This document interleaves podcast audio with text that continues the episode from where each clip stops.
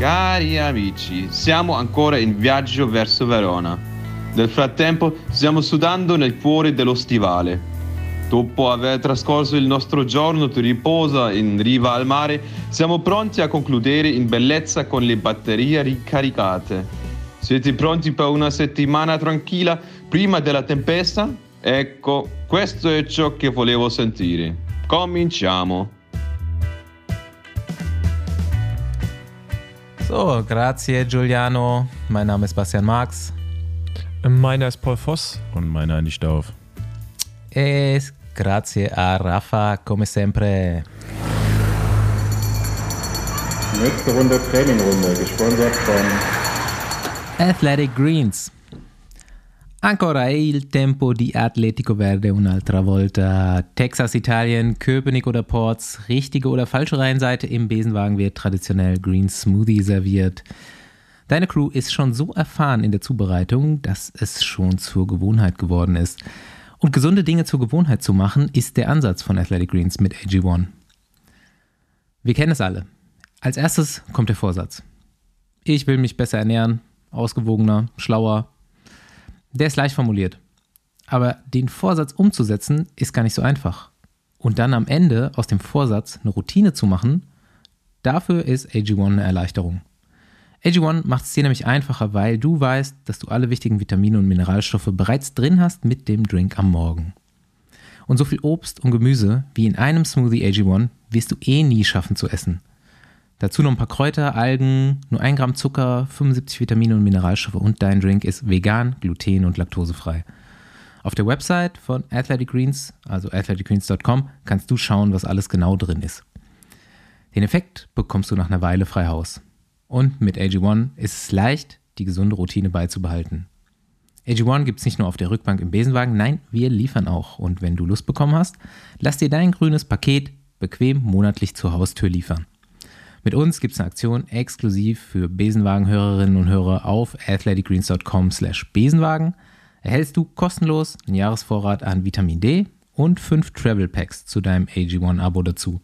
Nochmal, athleticgreens.com slash Besenwagen for the win. Ja, ihr seid im Besenwagen. Ähm, habt euch nicht verirrt, trotz italienischem Intro. Es ist weiterhin Giro d'Italia, aber wie mir schon jemand die Woche geschrieben hat, ihr verkommt ja langsam zum Gravel-Podcast. Also machen wir mal Herzlichen die. Äh, machen wir wie immer, wenn es aktuell ist, die Gravel-Ecke am Anfang des, des Radsport-Podcasts. Und äh, wir haben als Special Guest Paul Voss hier, der frisch zurück aus Texas ist. Aber es, es ist interessant, dass einige schreiben, oder das ist das erste Mal, dass ich das höre, dass wir zum Gravel-Podcast verkommen, die anderen sagen, es ist nicht ausführlich genug. Man kann halt, niemand, man kann halt niemanden so richtig glücklich machen. Ja, aber ganz ehrlich, du bist halt auch trotzdem für mich weiterhin ein Road Racer, der Gravel fährt. Ja, gu- gut. So auch vom Mindset her, ne? Das ist irgendwie, äh, Ja, ich glaube, so der echte Gravel-Podcast, der müsste mit, also Fla Flanell Fossi, der wird nicht mehr, wird nicht mehr existieren, der wird nicht mutieren. nee, vor allen Dingen auch nicht in der Konstellation hier. Ja. Weil, äh, genau. Ähm, ja, ich bin gestern aus Texas zurückgekommen, heute Morgen auch direkt Anrufe, äh, geplante Anrufe nicht wahrnehmen können, weil ich verschlafen habe. Sitze quasi live aus dem Bett gerollt, jetzt hier am, am Mikrofon. Ähm, ja, bin, bin wieder da für, für zwei Wochen und mh, Gravel Locos bin ich ja noch gefahren. War, war so die Veranstaltung an sich mega geil. Ist in Hico zwischen Austin und äh, Dallas. 250 Kilometer bei, bei gemütlichen 40 bis 42 Grad. Ähm, war, war schön. Ich hatte so ein bisschen zu viele technische Probleme. Wir brauchen es jetzt nicht weiter ausführen, weil ich äh, keinen meiner äh, Partner irgendwie in den Sack haue. Aber auf jeden Fall hat das äh, dazu geführt, dass ich dreimal Löcher schließen musste, wovon zweimal eine Situation war, wo vorne das Rennen richtig on fire war und das hat es mich hinten raus einfach gekostet. Wenn du im ersten Drittel schon so viel rausballerst an Watt oder an Intensitäten, dann äh, hast du hinten raus nichts mehr. Und war mega hart, und das Niveau ist so hoch, Mann. Das ist brutal. Also das ist sonst irgendwie so letztes Jahr kam ja Peter Stettiner immer alleine an bei den Rennen. Mittlerweile, waren halt so mit, dann am Ende mit elf Mann und haben uns halt da irgendwie gegenseitig auseinandergenommen. Irgendwann war ich weg, dann waren es noch zehn. Aber äh, dann konnte sich ja nur ein Holländer absetzen. Ähm, und dann dahinter gab es ja im Prinzip einen Sprint. Slick. Fürs, ah, nee, der, der gewonnen hat. Ja, genau. Hinten gab es einen Sprint um, äh, ums Podium in der Achtergruppe und ich glaube, das hat man. Ah, ich glaube, so auf dem Niveau gab es das auch noch nicht bei einem Gravel-Rennen. Also, es zeigt halt schon, dass es echt, äh, echt hoch ist, das Level und dass man jetzt so Probleme, wie ich sie hatte, eigentlich nicht haben darf, weil dann bist du raus. Und äh, genau. Äh, war trotzdem geil, geiles Wochenende, geile Atmosphäre, cooler Veranstalter, der irgendwie auch eine Card-Kollektion hat mit einem DeLorean. Der hat einen fucking DeLorean bei sich in der Garage stehen, was ich an sich schon ziemlich geil finde. Wer es jetzt nicht kennt, ist das Auto aus zurück in die Zukunft. Zukunft, ja. Und äh, noch andere äh, amerikanische Schätze da rumstehen und ja, ähm, ziemlich, ziemlich coole Veranstaltung. Genau, leider gab es da im Vorfeld eine, eine tragische Nachricht von einer Rennfahrerin, die Mo Wilson, Mariah Wilson, die Tage zuvor in Austin erschossen wurde.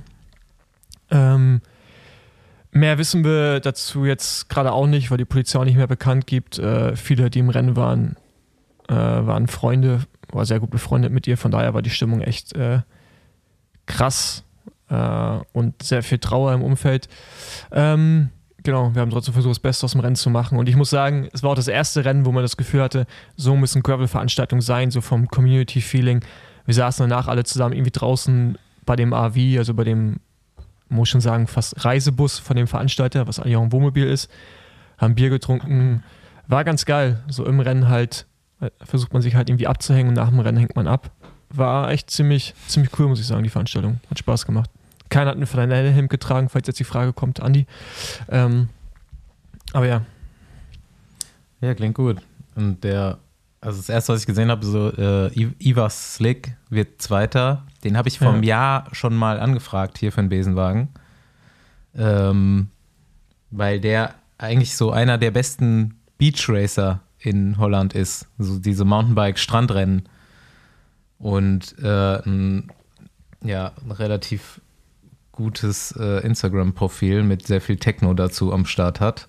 Ja. Und äh, hat aber leider meine Nachricht, glaube ich, nicht gesehen. Also ja, ja ich kann vielleicht ja versuchen noch mal, wir das nochmal. Ja, ich kann dir mal fragen, ich habe jetzt dann auch ja so Thomas Decker ein bisschen kennengelernt, so ein Lawrence Tandam, habe ich euch auch gerade schon erzählt. Alter, da, da, kannst du einfach eine Kamera mitfilmen lassen die ganze Zeit. Da kannst du richtig Reality-Show draus machen mhm. aus, aus den Leuten, ne?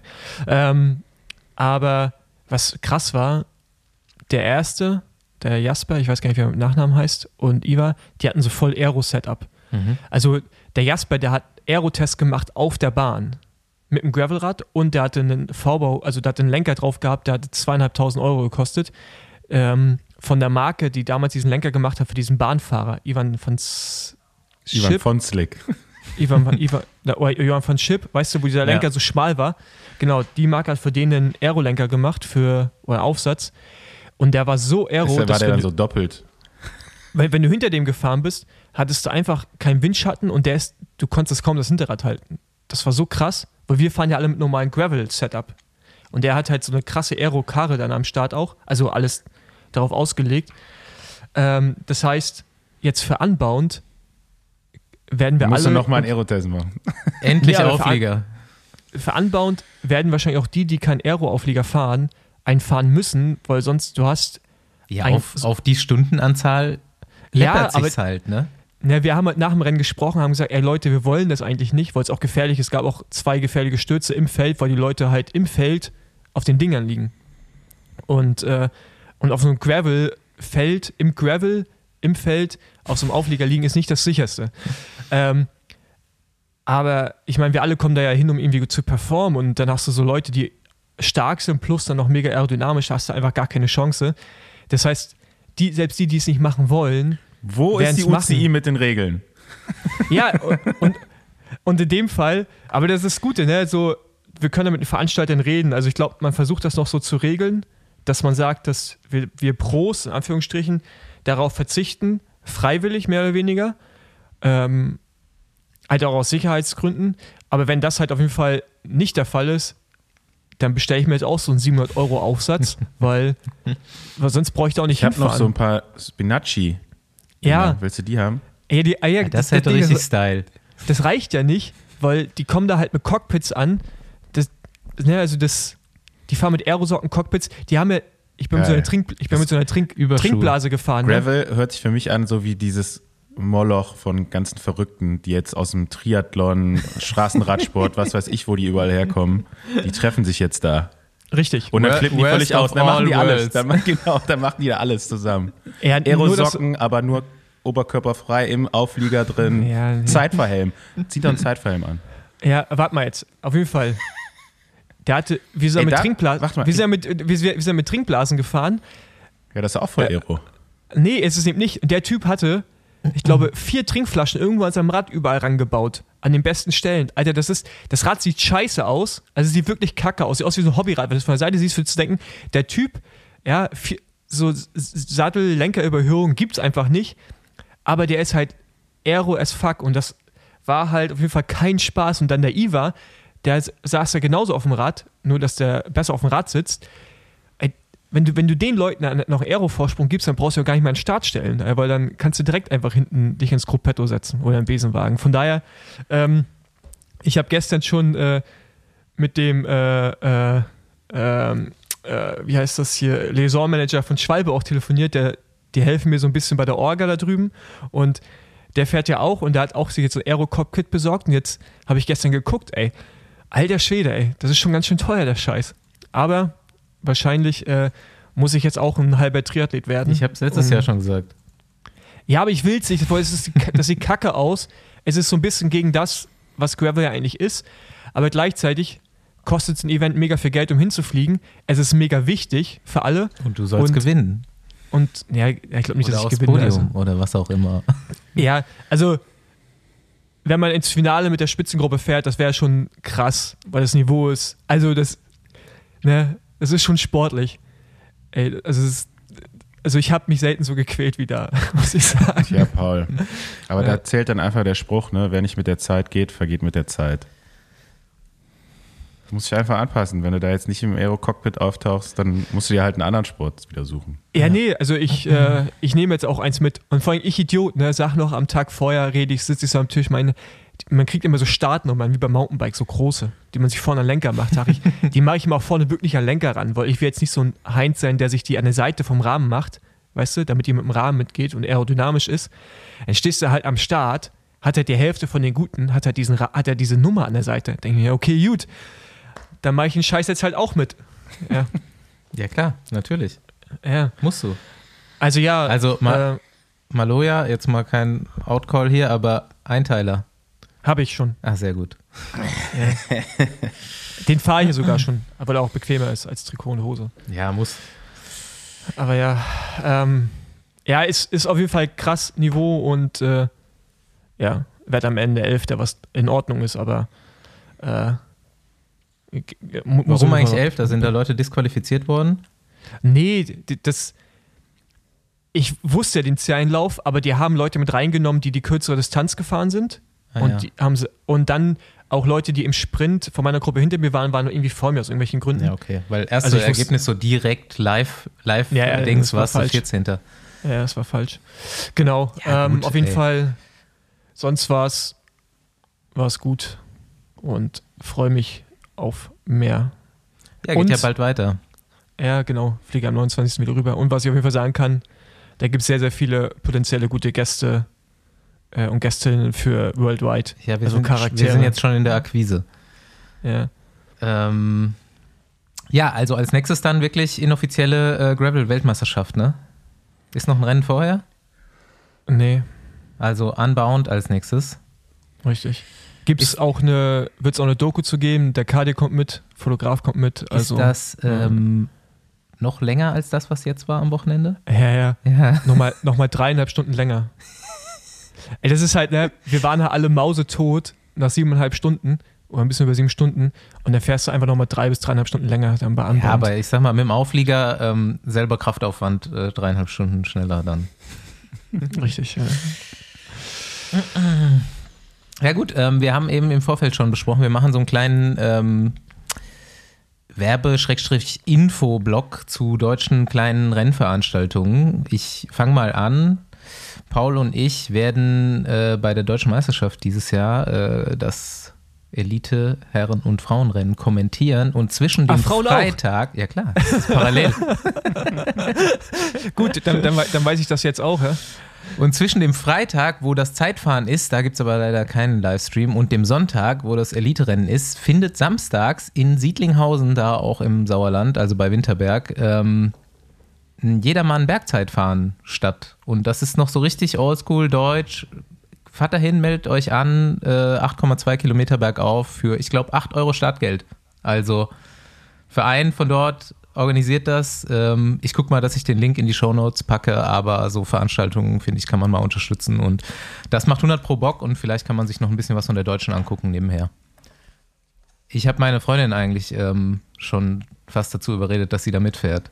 Ja, da, da muss ich aber auch gewinnen, ne? Aber dann fährst du bitte auch mit, weil dann können wir eigentlich mal klären, wer jetzt hier stärker ist. Ja, immer diese Vergleiche. Ja. äh, einfach, ich ich habe deine Freundin erst einmal kennengelernt, aber m- man, man konnte auf jeden Fall sehen, wenn Ehrgeiz, dann ist der, also dann, wenn der mal entfacht ist, kann man sich ganz gut vorstellen, dass es dann eskaliert. Also jetzt am Wochenende ist das erste Mal die Situation eingetreten, dass ich auch mal Windschatten gefahren bin. Okay, gut. Ja, Und, und froh drüber war in dem Moment. okay, sehr schön. Ähm, genau, ich habe auch zwei Sachen. Ähm, erstmal komme ich auch mit einem Radrennen und äh, es geht hier um ein Nachwuchsrennen äh, von dem RV Pfeil Magstadt. Die richten sonst auch immer so deutsche Meisterschaften und Bundesliga-Rennen im Cross aus. Auf jeden Fall machen die einen Viertages-Etappenrennen äh, und zwar heißt das äh, The Race Days Stuttgart. Wir hauen das bei uns auch wieder unten in die Show Notes, weil die Adresse aufzusagen wäre jetzt zu komplex.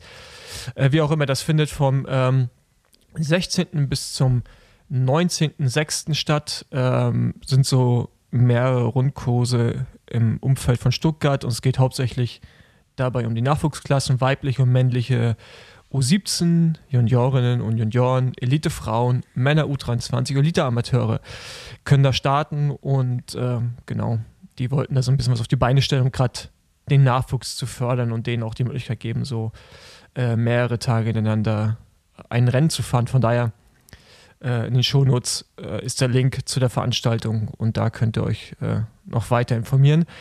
Dann hätte ich noch quasi etwas äh, für den guten Zweck und zwar die Tour Laureus Sport for Good. Das ist auch vom 24. bis zum 26. Juni äh, im schönen Allgäu äh, in der Nähe vom Schloss Neuschwanstein findet eine Charity-Ausfahrt statt. Ähm, ich werde auch mit am Start sein. Ähm, genau, man muss sich da anmelden. Es gibt dann so teilnehmenden Pakete, äh, wo man quasi dann Geld spendet, ähm, um äh, bedürftigen Kindern zu helfen. Und genau, auch hierzu werden wir äh, was in die Shownotes reinhauen, wo ihr dann den Link zu der Veranstaltung findet. Ja, wollen wir mal zum italienischen Teil übergehen? Wür- Würde ich sagen, leiten wir das doch heute mal mit, mit Erik ein, der uns erzählt, wo er mittlerweile angekommen ist. Ich glaube, mittlerweile hat er auch so ein bisschen Unterstützung bekommen, beziehungsweise ein Wohnmobil mit seiner Freundin und noch zwei Freunden, die vor ihm herfahren und äh, ihm Essen aus dem Fenster reichen. Er hat die Woche mal gepostet, ich habe es in die Gruppe geschickt, was er so an einem Tag isst. Das äh, war auf jeden Fall, das war stabil. Yo, als wir das Ganze aufgenommen haben, wussten wir zwar von den ganzen Dingen, die Erik so gegessen hat, aber noch nicht von den Struggles, die er in der Woche noch erfahren würde. Aber hört selbst, taffer Typ auf jeden Fall. Hallöchen. Was ist die letzte Woche so passiert? Ähm, wie schon vermutet, ist das Profil auf jeden Fall viel krasser geworden. Ähm, ich hatte jetzt letzte Woche, glaube ich, so um die 1600 Kilometer und um die 20.000 Höhenmeter. Das äh, bekommt man im beheimateten Deutschland auf jeden Fall nicht so einfach hin. Äh, hier ist das auf jeden Fall ganz einfach du gefühlt dreimal Brockhaus hoch, dann hast du das.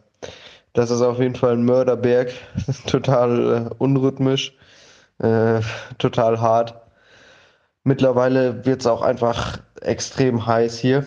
In der Sonne sind es 33, 34, vielleicht 35 Grad sogar manchmal. Also da muss man echt schon ordentlich trinken. Ich, ich habe jetzt mal ungefähr gerechnet, es sind bei mir im Moment so um die sieben Liter am Tag. Da will ich gar nicht wissen, wie das bei der Vuelta sein wird. Ähm, das ist auf jeden Fall schon krass hart. Ja, also manchmal geht's mir gut, manchmal geht's mir nicht so gut. Äh, das kommt je nachdem darauf an, wie viele, wie viele Kalorien ich zuführe. Solange ich genug gegessen habe, ist alles gut. Dann drehen sich die Beine auch. Ähm, und solange ich meine Beine noch äh, kreisförmig bewegen kann, kann ich auch noch Radfahren. Ähm, von daher ist eigentlich alles gut. Ähm, ich hatte leider jetzt vor ein paar Tagen, äh, ich glaube, das war auf Etappe 11 zu 12 oder 10 zu 11, ich weiß nicht, kommt total durcheinander, äh, einen kleinen Crash mit dem Auto. Ich wollte links abbiegen und ich glaube, ich habe vergessen, meine Hand rauszumachen. Und dann in dem Moment, als ich abbiegen wollte, hat das Auto, das kam von hinten, wollte mich überholen. Und dann bin ich halt voll in das Auto rein. Und ja, es ist zum Glück nicht so viel passiert. Ein paar Schürfwunden an den üblichen Stellen, Knie, Hüfte, Ellenbogen, ähm, Schulter. Ja. Ja, dann äh, zwei Tage später, also aus meiner Sicht jetzt letzte, letzte Nacht, ähm, da war es schon spät. Ich war irgendwie an der Promenade, ich habe nichts mehr zum Schlafen gefunden, also dachte ich, penne ich einfach am Strand. Eigentlich eine super Idee, ähm, bis dann irgend so ein Obdachloser kam und äh, mich überfallen wollte. Da hat er seine, seine Wodkaflasche zerschlagen und ähm, hat mich dann mit einer Scherbe bedroht, wollte mein Handy haben und äh, Geld und mein Garmin und so. Dann, dann musste ich ihm das halt geben, weil, er, weil ich nichts in der Hand und ich konnte da nichts machen. Dann ist der Typ abgehauen und ich bin, ich bin hinterher und dann, dann muss ich mit, mich mit dem schlagen. Also ich hatte gar keine andere Wahl. Was soll ich machen ohne Handy? Also ohne Handy in, alleine in Italien, äh, da, da kommst du nicht weit. Besonders weil meine Bankkarte war da drin, mein, ähm, mein Personalausweis, meine Krankenkassenkarte. Also der hatte im Prinzip alles dann von mir. Ähm, also ich wäre schon ziemlich am Arsch gewesen. Aber ich habe den, hab den Kampf gewonnen, ähm, weil ich äh, barfuß hinter dem hergelaufen bin, sind jetzt meine Füße leider offen oder meine Zehen von unten. Das tut ziemlich weh in den Radschuhen. Aber wenigstens habe ich mein Handy und mein Garmin und so wieder. ja. Ich, ich plane vieles ein und ich habe mich auf vieles vorbereitet, aber dass ich mich mit irgendwelchen Leuten schlagen muss, da habe ich eigentlich nicht mitgerechnet. Ich hoffe, das kommt nicht wieder vor. Bis dann. Taffer Typ auf jeden Fall. Ich hoffe, er kann durchziehen und ich kann ihn nächste Woche in Italien sehen.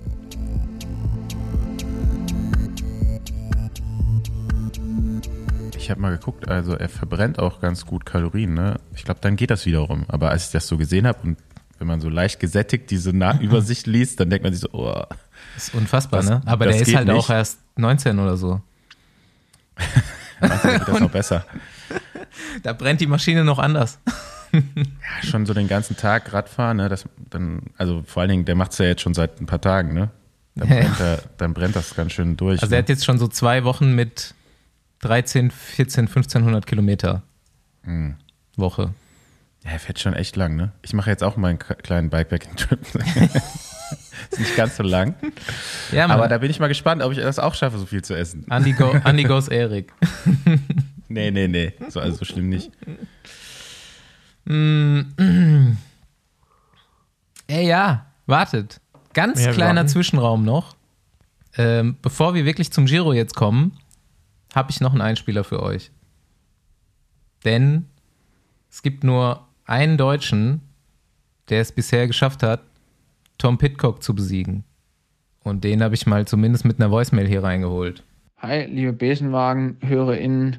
Ich wurde gerade von Basti dazu aufgefordert, ähm, das Rezept zum Schlagen des Tom Pitcocks preiszugeben, zu veröffentlichen, ähm, weil mir das am Wochenende beim Mountainbike-Weltcup in Novo tatsächlich gelungen ist. Da konnte ich ihn am Freitag im Sprint-Finish schlagen.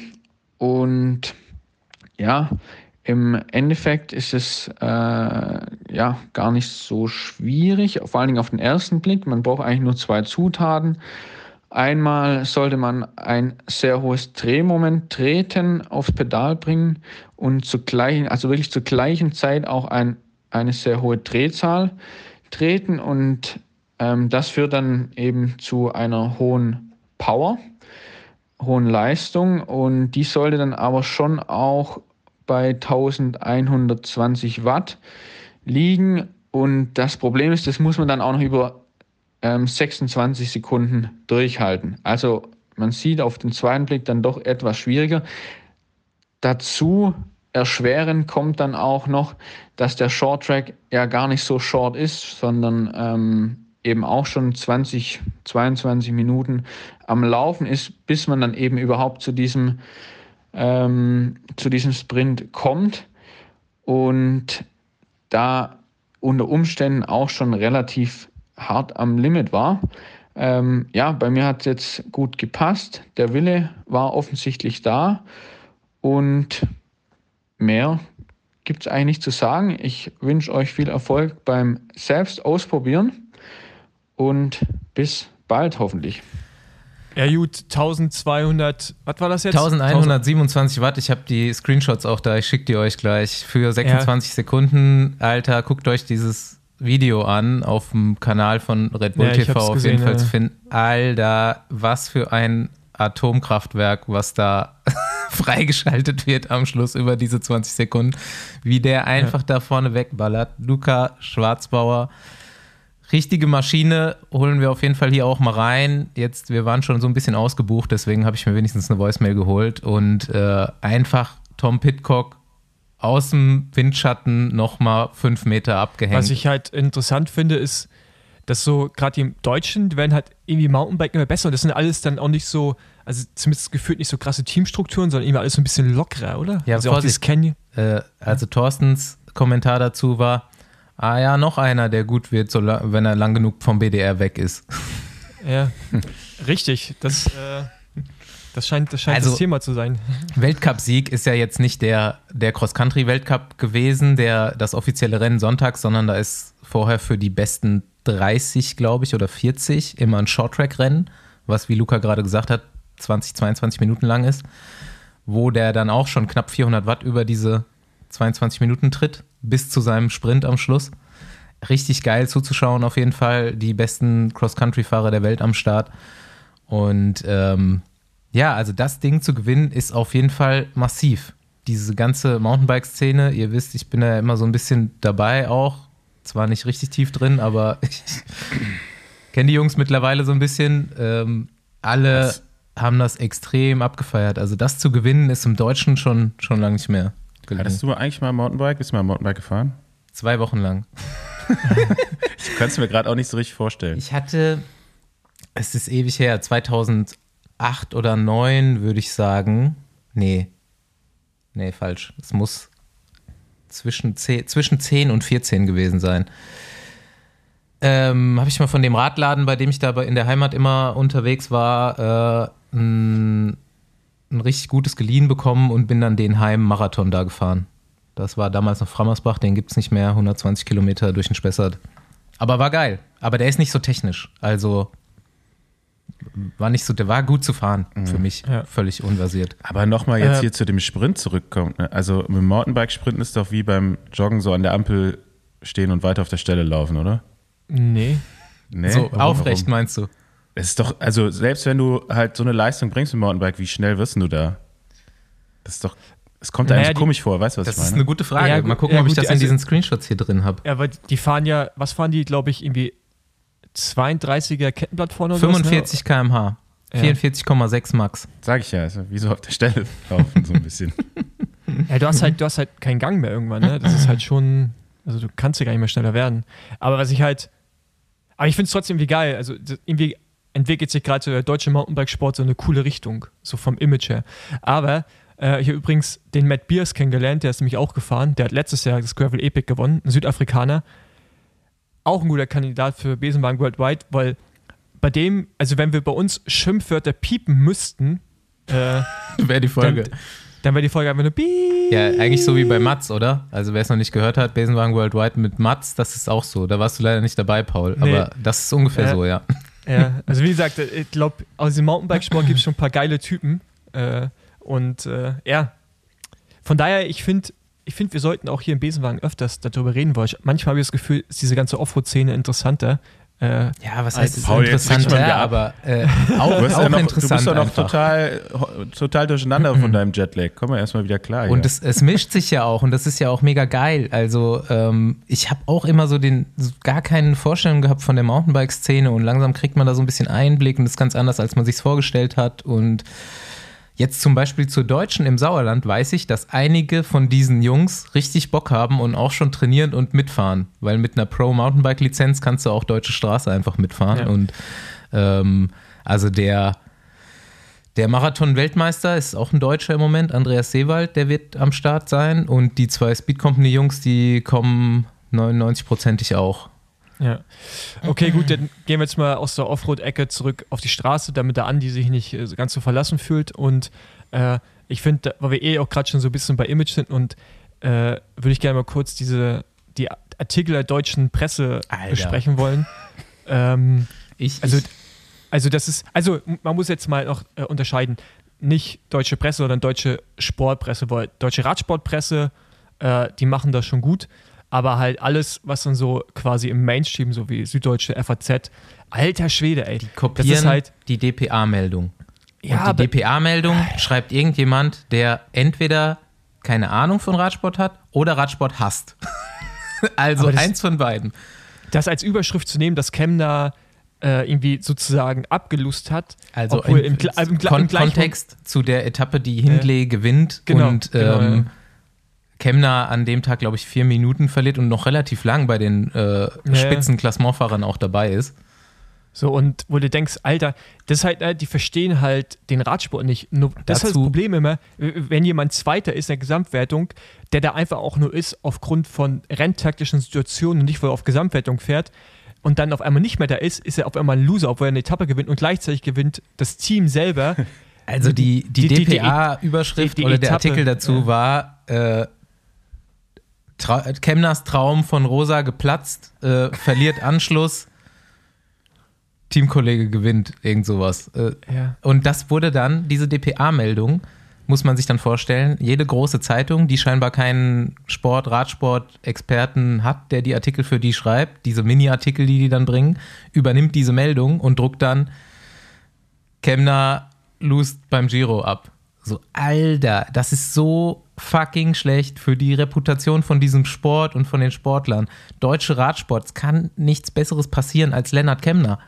Der Typ ist so geil. Und dann stellst du den auf allen großen Printmedien hin wie ein Depp, nachdem der eine Etappe gewonnen hat, äh, paar Tage im Bergtrikot fährt, nur attackiert, richtig geil Rad fährt äh, und du weißt nichts anderes zu bringen als äh, Traum von Rosa geplatzt, was gar nichts mit dem Plan zu tun hat, den dieser Mensch da beim Giro verfolgt. Ja. Und ähm, ja, also so, so die ganze, äh, die ganze Berichterstattung darüber ist einfach zum Teil lächerlich und äh, Es ist ja auch nicht das erste Mal, das ist ja ganz oft so. Also ich kann da jetzt, wenn ich die halt, es Twitter-Jungs tut halt frage. Also kriege ich halt da einfach- 15 Screenshots von diesen DPA-Meldungen aus, da- die dann in der FAZ oder es, es nervt. Ja, Und genau, von, von daher, Leute, ne, also äh, wenn ihr keine Ahnung habt und irgendwas übernehmt, meldet euch gerne beim Besenwagen oder bei einem der vielen deutschen äh, Radsportfachmedien. Also ich jetzt ja wirklich mal- ich versuch's mal konstruktiv. Ich habe die E-Mail-Adresse von dem Le- Leiter des Sportressorts bei der DPA bekommen gestern und ich schreibe dem einfach mal eine E-Mail und guck mal, was dabei rauskommt. mal sehen. Ähm, ja, was ich mich dann weiterhin frage, warum, ähm, das ist jetzt, gehört gar nicht dazu, aber warum wird nicht mehr vom E-Giro berichtet? Ich will mehr, E-Giro?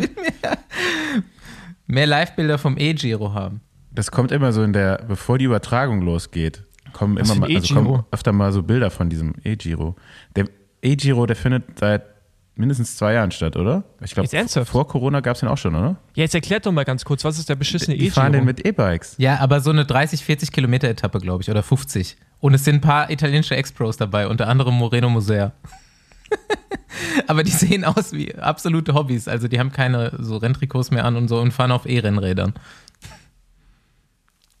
So, ich bekomme gerade übrigens, wir, wir haben ja noch ein bisschen Zeit, aber ich bekomme gerade ähm, auf WhatsApp die Nachricht, dass unser Gast gerade aufgewacht ist und sich jetzt schnell fertig macht. Wir sagen jetzt So wie nicht, bei- um wie viel Uhr wir aufnehmen.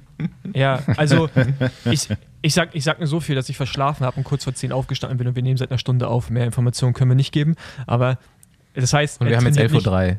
Genau. das heißt, äh, er trainiert jetzt nicht mehr. Ja. Ähm, ja, also ist das, so ist das, wenn man den alleine lässt. Ich meine, Ja, der es hat aber heute auch so fast Ruhetag. Der muss, glaube ich, nur anderthalb Stunden easy fahren heute. Und morgen rund um Köln Recon. Aber da können wir gleich Ey, drüber der- reden. Der E-Giro sind 18 Etappen. Ja, fast ganze Giro halt. Okay, lass über was Interessantes reden. Weil das, also das ist ja. Ähm, ja, also detaillierte äh, Inhaltsangabe vom Giro findet ihr wie immer hier nicht. Ähm, aber das nächste Thema, was ich mal rausgreifen wollte, gerade bei dieser Etappe, die jetzt Jai Hindley gewinnt am Sonntag, die erste richtig heftige Bergankunft, würde ich jetzt mal sagen. Man hat ja gar nicht so viel mitgekriegt. Ich habe die Etappe dann abends noch mal ganz nachgeguckt, weil tagsüber war ich auf dem Rad. Und die haben komischerweise an diesem Tag wirklich 95 bis 97 Prozent die Spitzengruppe gezeigt. Und im Hauptfeld ging es eigentlich schon diverse Male richtig rund und du hast gar nichts davon mitbekommen. Und ähm, Wilko Keldermann war nämlich schon bis zu dem Zeitpunkt, wo es dann die Post abging am Schlussanstieg, gar nicht mehr bei den Favoriten dabei. Und Oh ja, jetzt kommt's. ich hab's, äh, ich hab's eigentlich erst dann richtig erklärt bekommen, weil ich natürlich jeden Abend irgendwie Kontakt mit Ben habe und der mir das nochmal komplett erklärt hat. Und ähm, man hat es ja dann im Nachhinein auch gelesen. Er hat sich dann so ein bisschen beschwert, dass das Material abgekackt ist, beziehungsweise irgendwie die Bremse so heiß wurde, dass eine Speiche gerissen ist. Aber Wilco hatte in der Abfahrt vom vorletzten Berg diesen Defekt. Dann haben ihn Ben und Giovanni Aleotti wieder zurückgefahren in die Gruppe der Favoriten mit einem anderen Rad. Dieses Rad hat aber irgendwie ein paar Zentimeter zu hohen Sattel und er musste nochmal zurückwechseln.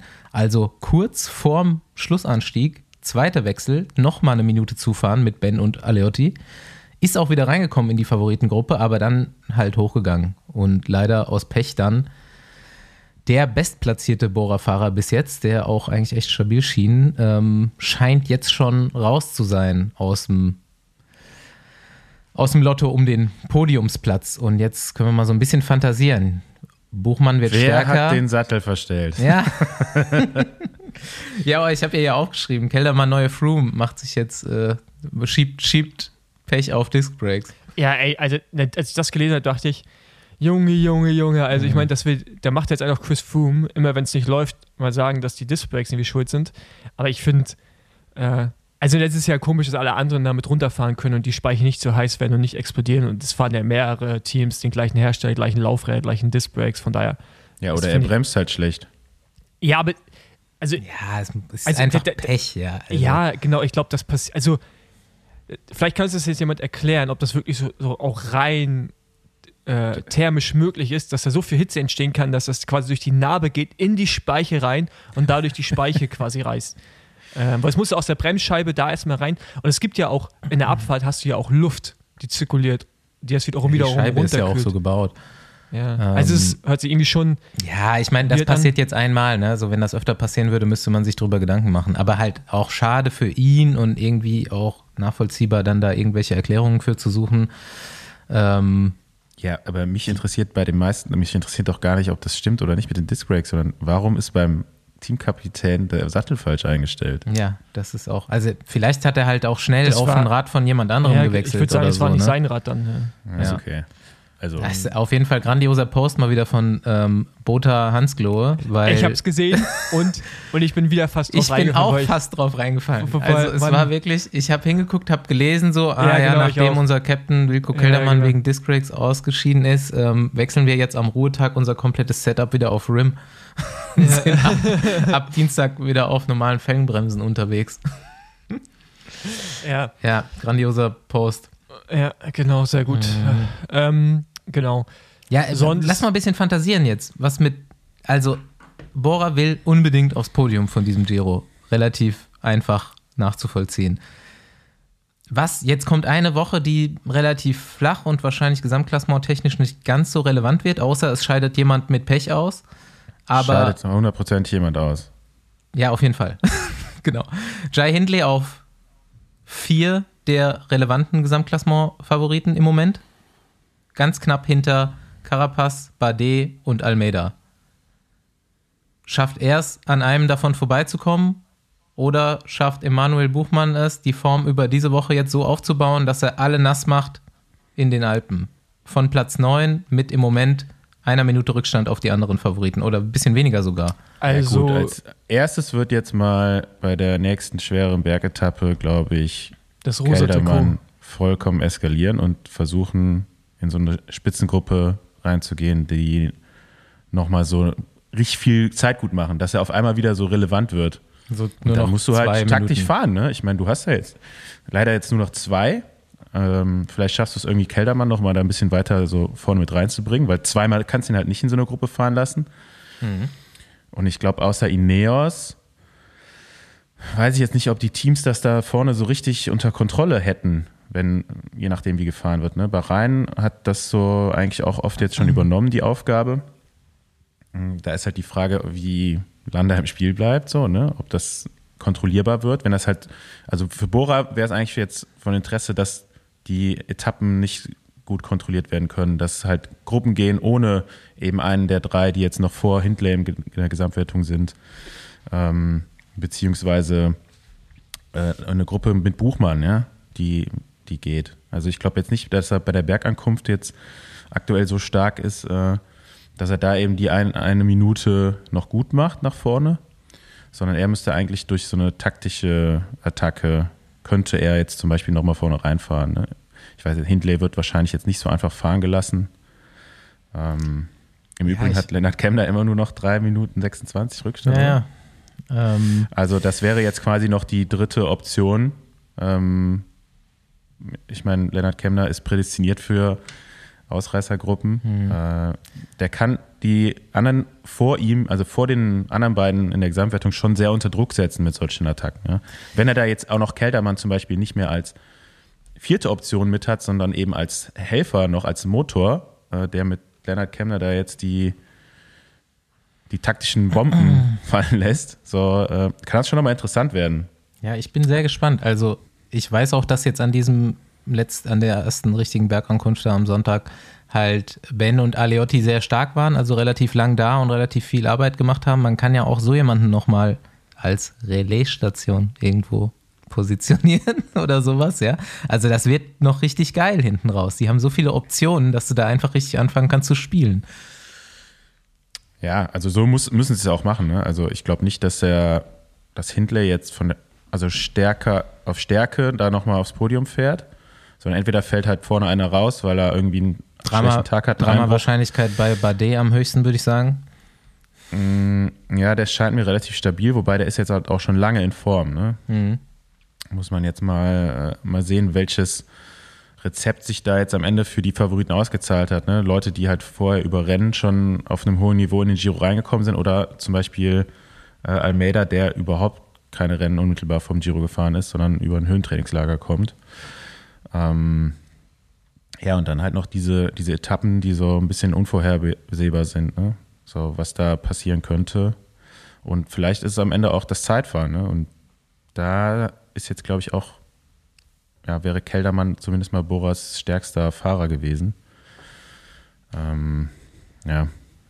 Äh, Der Giro bleibt spannend. Ich glaube, es wird auch so die spannendste Grand Tour dieses Jahr immer noch äh, werden. Ich freue mich drauf. Nächste Woche fahre ich hin.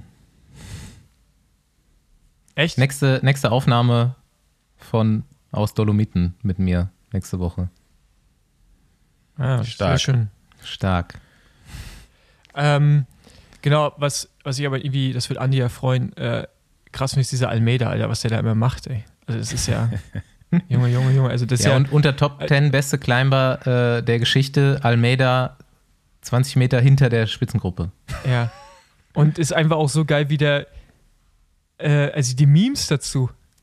Ja, Also, der, der, der, ist, Aber ist schon, er- schon ein bisschen lustig, ey. der, der bleibt, also ich kann es ja nicht so ganz nachvollziehen, aber er sagt halt so, er weiß genau, was er da macht und er hat damit auch kein Problem, ne? Also manche würden ja, glaube ich, auch mental irgendwann cracken, so wenn sie merken, so, ich falle jetzt jedes Mal erstmal ab und muss es dann so langsam, langsam, langsam wieder zufahren.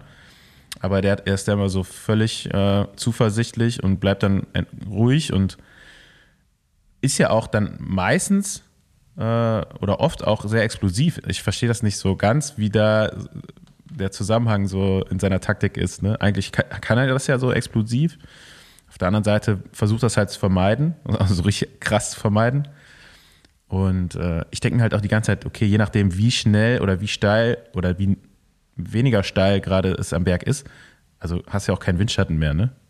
So, wo rechnet sich das so? Aber ist halt so sein Stil, ist ein bisschen anstrengend, so, wenn du halt mit ihm fieberst oder für ihn bist, ne? dass du da so denkst, oh, ich meine, ich habe mich da jetzt mittlerweile schon ein bisschen dran gewöhnt, aber ja, ist halt krass einfach. Der weiß genau, was sein Körper kann, obwohl er noch so jung ist auch, ne?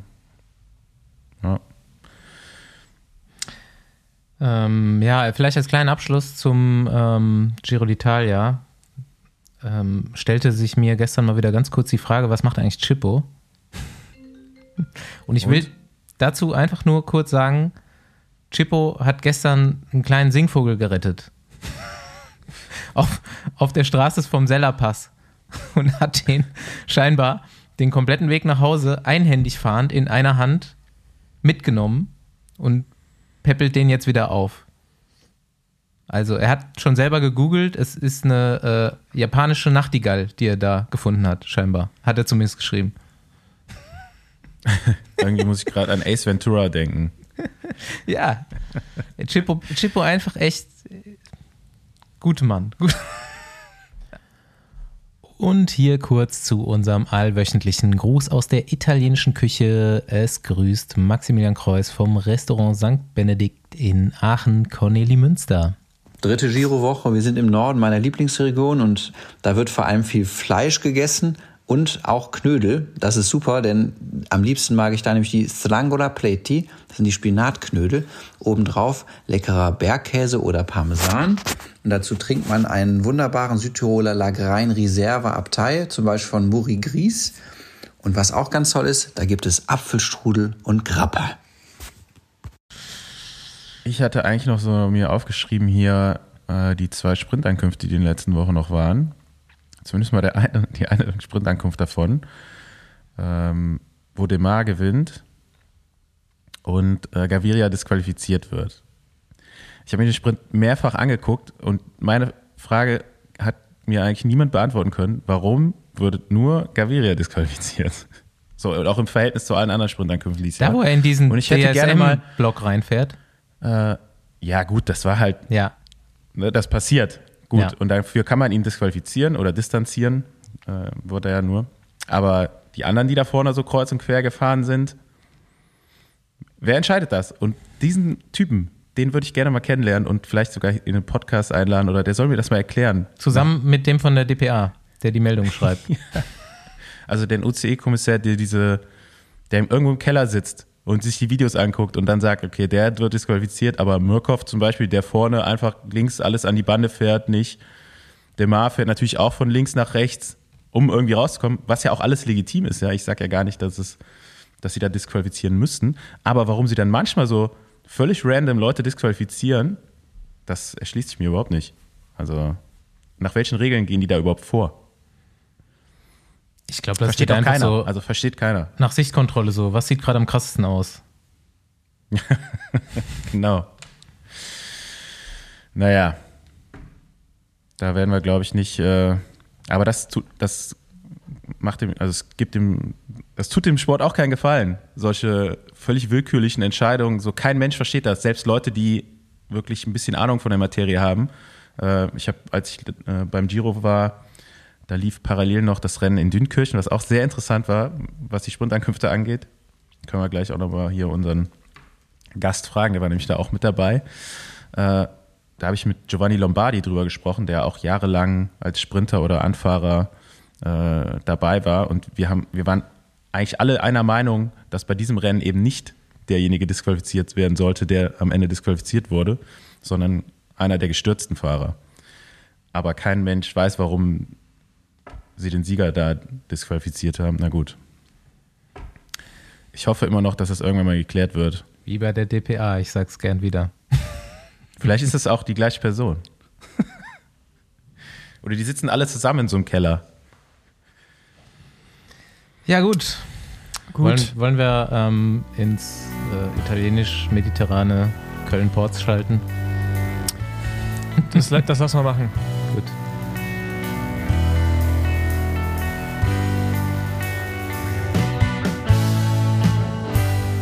Maurice, bist du auch endlich aufgestanden? Kam der Lennart bei dir vorbei, um dich wach zu machen? Hallo, hallo, lieber Paul. Ja, ich komme gerade komm aus dem Höhenzelt. Eigentlich wache ich da immer um 5, 5 bis 6 Uhr auf, weil das, da kannst du eigentlich wirklich schlecht drin pennen und heute hat es mir komplett den Sauerstoff entzogen. Äh, deswegen bin ich jetzt irgendwie erst um 11 Uhr aufgewacht, aber noch rechtzeitig. Ich freue mich, dass ich jetzt endlich mit dabei sein darf, ja.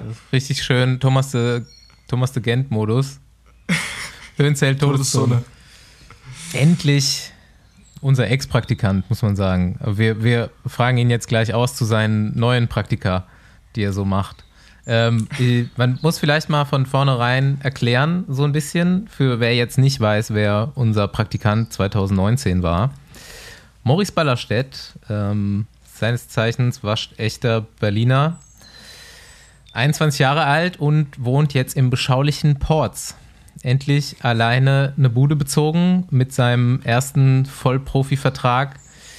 Und ähm, ja, Maurice kennen wir so seit der U19, seiner eigenen U19, wo er grandioserweise Vize-Europameister wird, dann aber wegen einem bestimmten Problem nicht bei der WM starten kann, bei der wir dann mit dem Besenwagen komplett live vor Ort waren und ihn einfach mitgenommen haben.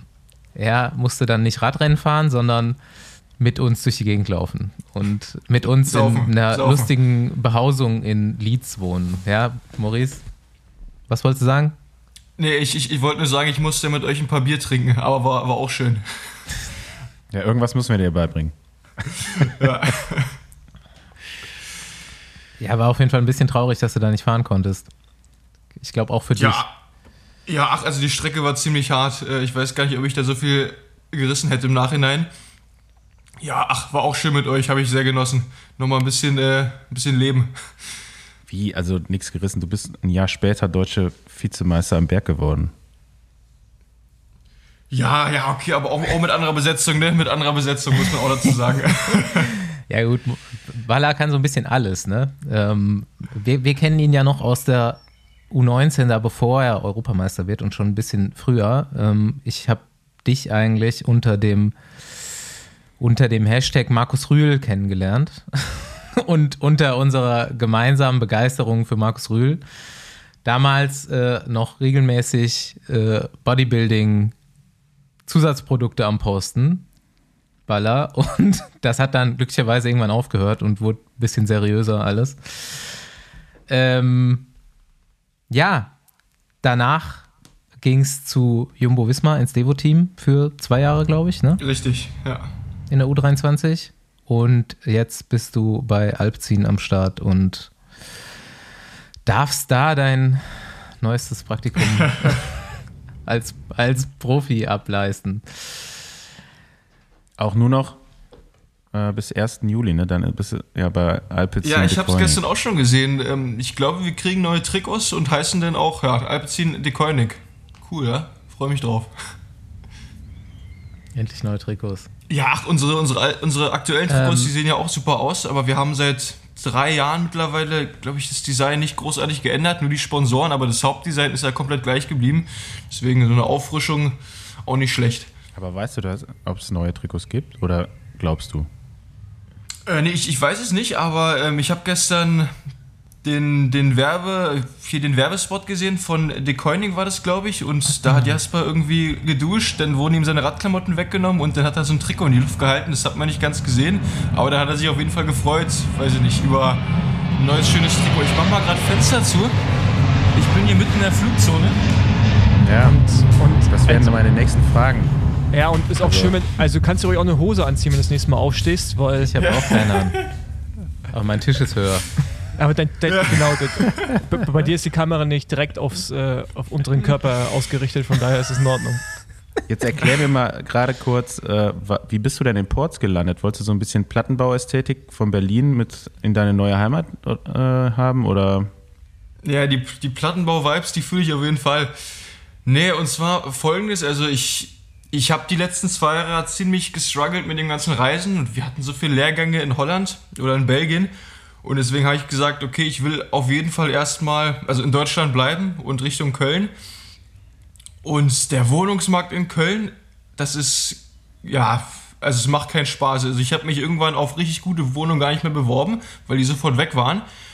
Und hier in Ports, da habe ich mit Lennart ein bisschen drüber gesprochen, ist, ist eigentlich ganz cool. Ich bin auch wirklich froh, dass ich hergezogen bin, weil ich bin direkt im Bergischen, bin direkt am Flughafen. Ich kann theoretisch zum Flughafen laufen und ja, es ist auch gar nicht so schlimm, wie man sich vorstellt. Also Ports hört sich schon auch nicht so geil an.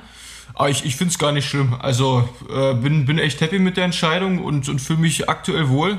Ja, und ich kann ja hier äh, im Raum Köln doch dann sehr schnell umziehen. Das ist ja was anderes, wie, wie wo ich von Berlin nachher gezogen bin. Das war schon ziemlicher Aufwand. Aber jetzt bin ich erstmal hier, das ist die Hauptsache und dann kann man weiterschauen, ja. Aber man muss natürlich auch sagen, ne, also da, wo Maurice normalerweise herkommt, das ist ja Köpenick, richtig? Äh, brutal geil, ja. ja. Und, und, und, und, und Köpenick lässt sich auch mal ein bisschen streiten, ob das noch Berlin ist. aber, ja, ja. ja ähm, genau, aber da ist ja gar nicht Plattenbau, da ist ja eher so schön am See und dann so Einzelhaus, weißt du, da ist er so komplettes Gegenteil. Ich glaube, er wollte so ein bisschen Ghetto-Erfahrungen machen einfach, die er in Berlin halt nicht bekommen hat. Obwohl, einige würden sagen, Köpenick ist auch Ghetto, je nachdem, ja. von wo man kommt. Aber ja, aber dann, aber, ja. aber du wolltest einfach in der Nähe von Lennart sein, oder? Wahrscheinlich und von Tanja. Die, sonst vermisst du die ja. Ich meine, Gut, das ist gar nicht so nah.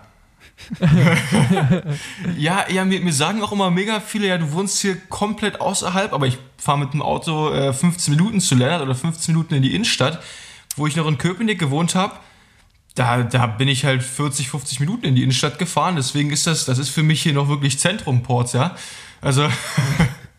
in Köln geht man Strecken generell nur zu Fuß und alles, was weiter weg ist, da geht man überhaupt nicht mehr hin. Ja, habe ich jetzt auch mitbekommen, ja. Hat nee, noch nee, keiner ach, besucht, deinen Ports, ne? Doch, doch, doch, äh, schon, schon sehr viele. Äh, gestern waren Jan Kuhn und Leon Brescher bei mir, haben hier ein bisschen Gesellschaft geleistet. Ein paar alte Kumpels waren auch schon hier. Deswegen Ach, also war auch jetzt... kein Sauerstoff mehr im Zelt heute Morgen. Ja, ja, ja. Ja, da, da musst du auch aufpassen mit diesem Sauerstoffregler. Äh, da habe ich gestern ein bisschen rumgespielt, wahrscheinlich zu sehr. Deswegen war ich heute so Knockout. Ja, geile Nummer auf jeden Fall. Wir haben die Woche schon äh, geschrieben darüber oder erzählt, dass man dann so als Jungprofi jetzt ähm, erstmal in einer neuen Wohnung zu Nachbarn gehen muss und sagen muss, hier, äh, wie sieht's aus? Ist die Geräuschkulisse für euch okay? Äh, tut mir leid, ich habe einen Höhengenerator an. Ist das so laut? Ey, das, das, könnt, das könnt ihr euch nicht vorstellen. Äh, vor allem, ich hatte das Ding, die ersten, also du hast das Höhenzelt, dann hast du diesen Generator und dann musst du mit einem Schlauch, wird das, äh, die Luft von dem Generator in das Zelt gepumpt. Und ich hatte das die ersten Tage in meinem Bad stehen. Und äh, da haben sich dann die Nachbarn beschwert, dann habe ich das jetzt in die Küche gestellt. Und weil der Schlauch nicht lang genug war, habe ich diesen Schlauch ähm, außerhalb am Dach vorbeigeführt und da haben mich halt auch die Nachbarn angesprochen, Alter, was ist denn da, was für ein Schlauch ist denn da über dem Dach? Und äh, so ein paar Aktionen musste ich da starten. Habe jetzt gestern noch oder vorgestern einen längeren Schlauch geholt, damit ich es durch die Wohnung führen kann. Ähm, ja, und alles ultra laut. Also äh, ich, ich denke da jede Nacht, ja scheiße, was ist, wenn die Nachbarn klopfen, ja? Also ich kann euch nachher mal eine Sprachnachricht schicken, das ist ja wirklich sehr laut. Sollte aber eigentlich in Ports kein Problem sein. Da haben die Leute normalerweise ihren Wäschetrockner am Balkon stehen. So. Also stellst den einfach raus. Ah, schön, sch schön die Klischees, die alle nochmal bedient. Okay, gut. Ähm, Hat, hattest Ja. du nie ein Höhenzelt, Paul? nee, ey Mann, Junge, also Andi und ich sind Zu unserer Zeit ist man noch ins Höhentrainingslager gefahren. Genau, der Also, hat man sich tatsächlich noch irgendwo ins Auto gesetzt und ist dann da hingefahren, um da dann zu trainieren. Aber ich kann ein Höhenzelt, wenn man so alleinstehend ist, kann ich das schon nachvollziehen. Äh, ich meine, ganz ehrlich, vielleicht muss ich nächstes Jahr auch machen, weil das Niveau so hoch ist, dass ich auch nur mit der Höhe weiter vorankomme im Gravel. Von daher, dann äh, kann ich mir auch mit jemandem noch so, so ein Höhenzelt teilen. Nee, aber das hat man früher bei uns nicht gemacht. Einige hatten es schon irgendwie. Aber das war auch erstmal ein bisschen umständlicher. Also ich, ich habe das Gefühl, dass irgendwie alles jetzt auch zugänglicher geworden. Man kann es ja irgendwie auch zum Teil online einfach bestellen, oder? Und sich so mieten. Das Also ich ja habe da einen Kontakt, falls jemand braucht. Nee, danke. ähm, aber früher musstest du ja dich richtig drum kümmern. Also es war auch dann schwer, sowas zu bekommen. Von daher. Ja, Das war auch gar nicht so einfach. Ist ja auch übertrieben teuer, die Scheiße. Ja, gut, du bist ja Profi. Denn, du, also ich meine ganz ehrlich, Maurice, ne? Das Geld. Investieren, investieren, ja. Also, Ja, stimmt schon. Ist eine Investition in dich selbst letztendlich, ne? ja. Ja, ja, das stimmt. Das muss man sich immer, immer schön reden. Nee, nee, nee, das ist ja tatsächlich noch nicht schönreden, weil da können wir jetzt wieder, kommen diese alten Männer hier mit ihren Weisheiten, die die Karriere schon hinter sich haben. Aber es ist halt wirklich so, äh, wenn man früh investiert, kommt das eigentlich irgendwann auch mal zurück. Und ich glaube nicht, also ich kann mir nicht vorstellen, dass du bis, wie wir, unsere Generation, bis Ende 30, wir jetzt auch nicht, aber zum Teil Rad fährst. Daher, Ja, aber äh, hast du das jetzt schon benutzt oder ist es jetzt, bist du erst seit zum ersten Mal da drin? Also hat es dir schon was gebracht, die Investition? Das war jetzt meine Frage. Hm, Ich hatte das, ich war schon mal vor, vor einem Monat, anderthalb für eine Woche drin. Ich war jetzt immer nur für eine Woche drin, mach's diesmal auch wieder nur für eine Woche, weil die Zeitspannen zwischen den Rennen sind aktuell nicht so groß. Aber ich bin tatsächlich mein bestes Rennen gefahren, nachdem ich aus dem Höhenzelt kam. Ich weiß jetzt nicht, ob es daran lag oder ob ich einfach so einen guten Tag hatte. Ähm, ja, aber ich denke mal, das wird sich eher im späteren Verlauf der Saison äh, ja, rausstellen, wenn ich auch wirklich Zeit habe, da reinzugehen oder wenn ich mal. Äh, wir benutzen es auch vor allem in Vorbereitung aufs Höhentrainingslager, wenn wir jetzt zwei Wochen in die Höhe gehen, dass wir schon mal eine Woche davor im Höhenzelt sind und so ein bisschen äh, daran gewöhnen. Ja, also mal gucken. Ja, spannend auf jeden Fall. Also es gibt ja auf jeden Fall Leute, die da saugut drauf ansprechen und wie, wie das so mit allem ist und andere eher nicht, aber ich kenne auf jeden Fall auch Leute, die relativ gut damit klarkommen. Ich glaube, so, wenn du zwei Wochen Zeit hast, macht das schon richtig was aus. ja. Wir werden es ja, werden's ja vielleicht am Sonntag bei Rund um Köln sehen. Wenn, wenn Ballerstedt fliegt über die Bergischen Hügel. Mit 80 Kilo. Tschüss, tschüss Jungs. Ja, du, man kann alles mit Watt regeln, ne? Äh, Von daher. Aber hier, äh, was steht sonst so bei dir an? Äh, Was, was kommt dieses Jahr noch? Ja, ich, ich hatte jetzt erstmal schon ein sehr cooles Rennprogramm mit den Klassikern, äh, Tour of Turkey, Vorjus, Dunkerque und ein paar anderen Rennen. Jetzt habe ich ja so einen sechswöchigen Block, wo ich nur ein Tagesrennen fahre. Ich fahre jetzt rund um Köln, Circuit de Wallonie, Marcel Kind, Elfstede-Runde und ja, irgendwie ein paar von diesen Rennen. Ich weiß jetzt gar nicht genau alle. Und dann äh, beende ich den Block mit der DM Straßenrennen und Zeitfahren. Und dann nehme ich erstmal wieder raus für eine Woche. Äh, Also das Team ist da schon sehr vorsichtig, dass sie mich nicht überbelasten. Aber trotz alledem habe ich ein sehr, sehr gutes, sehr gutes Rennprogramm, ja. Also jetzt ziemlich viel 1.1 Rennen, da habe ich echt Bock, weil vielleicht kriege ich auch mal selber eine Chance, wenn, wenn alles gut läuft, gerade aus dem Höhenzelt gekommen, weißt du, dann hast du mal ein gutes Bein dran und äh, fährst da richtig um die Kurve rum. Mal schauen, ja. Tja, denke ich auch, dass da was gehen kann. Ja, auf jeden Fall. Was machst du dann, deutsche Meisterschaft? Äh, fährst du dann bei der Elite oder U23 noch? Ja, also Straßenrennen äh, sowieso, glaube ich, oder äh, Quatsch, Straßenrennen sowieso bei der Elite. Und beim Zeitfahren, äh, da weiß ich noch gar nicht. Mein Trainer, der würde irgendwie gerne, dass ich der U23 mitfahre. Aber ja, da müssen wir noch gucken. Also äh, entscheide ich die nächsten Wochen. Aber fährst du, oder ist irgendwas geplant mit äh, so Richtung WM, EM, U23 oder? Ja, da wollte ich den, den, ähm, den Bundestrainer noch mal anrufen, weil eigentlich war die Regel ja immer, dass, also hier in Ralf Deutschland, Grabsch heißt der. ja, der Ralf Grabsch, genau, die wollte ich noch mal anrufen, wie das aussieht, weil die letzten Jahre war es in Deutschland eigentlich immer so, dass U23-Fahrer keine EM und, äh, Quatsch, dass U23-Fahrer, die schon World Tour oder Pro Conti sind, dass sie keine WM oder EM mitfahren. Aber ich glaube, da hat sich seine Ansicht auch so ein bisschen geändert und der will es jetzt doch machen. Ja, da werde ich ihn auch noch mal fragen, wie es aussieht. Ich würde schon gerne noch EM und WM fahren, wenn es ja, wenn ich das mitnehmen könnte. Weil es ja, ist ja in Belgien und, und Niederlanden und in den ganzen anderen Ländern auch nicht anders. Ähm, da kommt es ja nur aufs Alter an und nicht, ob man schon äh, World Tour oder ja, Pro Conti ist. Deswegen äh, würde ich schon gerne mitnehmen, mal schauen, ja. Hast du ihn die Strecken schon mal angeguckt? Ich weiß nicht mal, wo, wo w WM, EM ist. Nee. Ja, gut. Also, also WM ist, also w WM ist Australien. Da könntest du allein schon irgendwie so lohnen, hinzufliegen. Das solltest du natürlich so nicht verkaufen. Äh, aber ich meine, so macht Andi das ja auch mit, deswegen ist er ja Manager geworden. Der, er hofft dann immer auf, so, auf, die, auf die guten Rennen quasi, damit er da hinfliegen kann, auf Corso-Rechnung, um dann da Urlaub zu machen. und, und das hat Andi jetzt gerade nicht gefallen, was ich gesagt habe. Das sieht man an seinem Gesichtsausdruck. Nee. Nee, nee. Nee, nee. Aber ist ja so. Nein, war ein Scherz. Äh, aber ähm, ja, solltest du dir vielleicht mal anschauen, bevor du den Anruf tätigst. Nicht, dass du irgendjemanden den Platz wegnimmst, der vielleicht äh, besser geeignet wäre. Ja, na, ach, das, das würde der, der Grabstein schon berücksichtigen. Also, denke ich mal. da würde er mich schon mal aufklären, wie der Parcours aussieht. Ja, guck dir den vorher dort trotzdem nochmal selber an. Ja. Ich kann mir gut vorstellen, dass der äh, U23, dass das U23-Rennen in Australien eigentlich noch okay ist. Ähm, was auch so, also der Berg ist nicht so lang, den ihr da fahrt. Und das kann schon auch sein, dass da auch eine Gruppe im Sprint ankommt. ankommt. Und ich glaube, bei den Profis ist einfach die Länge, die da letztendlich zu krass ist, weil die fahren, glaube ich, eine Rekorddistanz irgendwie mit Neutralisation auch über 280 Kilometer. Und dadurch kommen die am Ende auch auf ich glaube, 4700 Höhenmeter und bei der U23 ist es ungefähr die Hälfte. Ähm, also von Distanz und Höhenmeter. Ähm, von daher könnte das noch in deinem Bereich sein. Ja, ich fahre dann einfach nur fürs Zeitfahren runter und dann, äh, und dann, und dann mache ich mir ein Bier auf, wenn die anderen Straßenrennen fahren, ja. ja, apropos Zeitfahren nochmal. Deutsche Meisterschaft. Einer in unserem Trio hier hat ja deinen Ex-Kollegen äh, Hessmann auf Elite-Zeitfahrsieg getippt.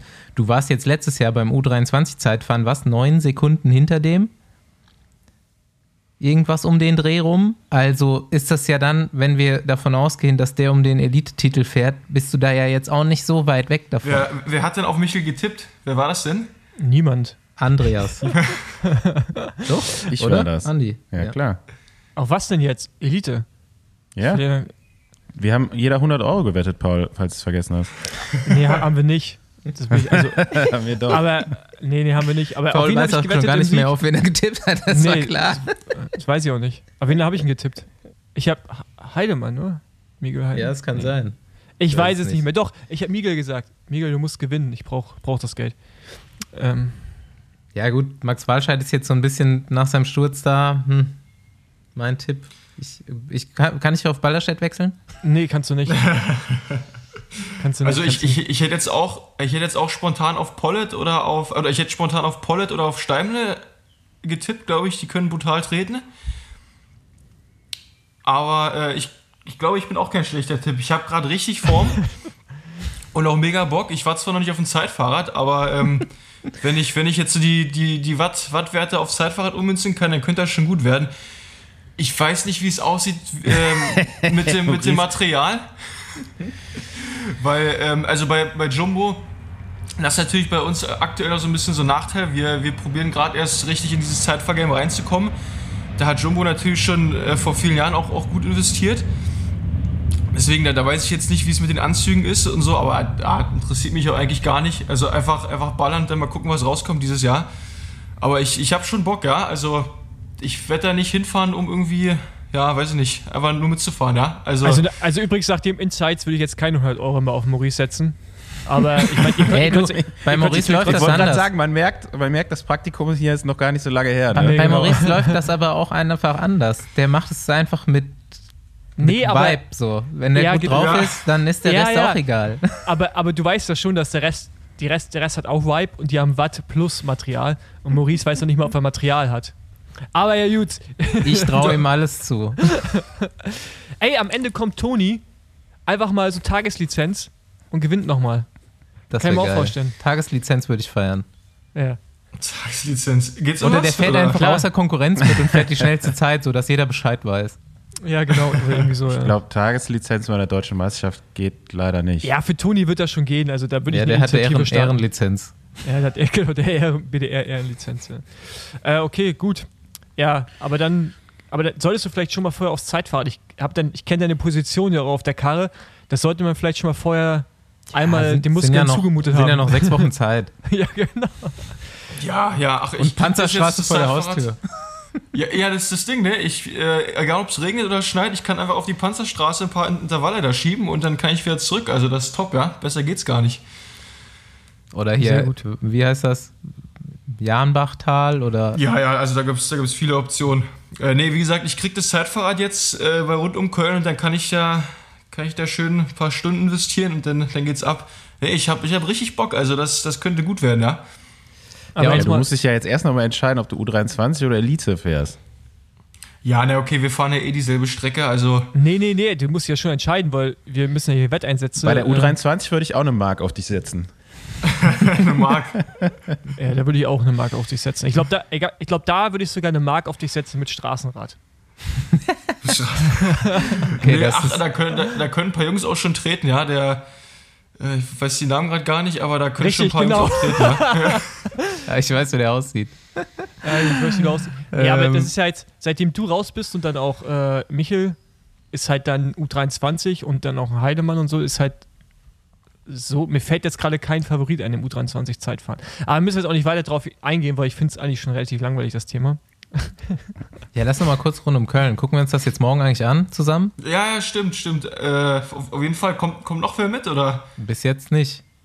Andi? Stabil, dann, dann schön sechs Stunden. Nee, aber nee, die Freundin von Basti kommt mit, die, die macht Ja, dann die quasi für, muss leider Unterricht geben. die fährt dann von vorne. ja.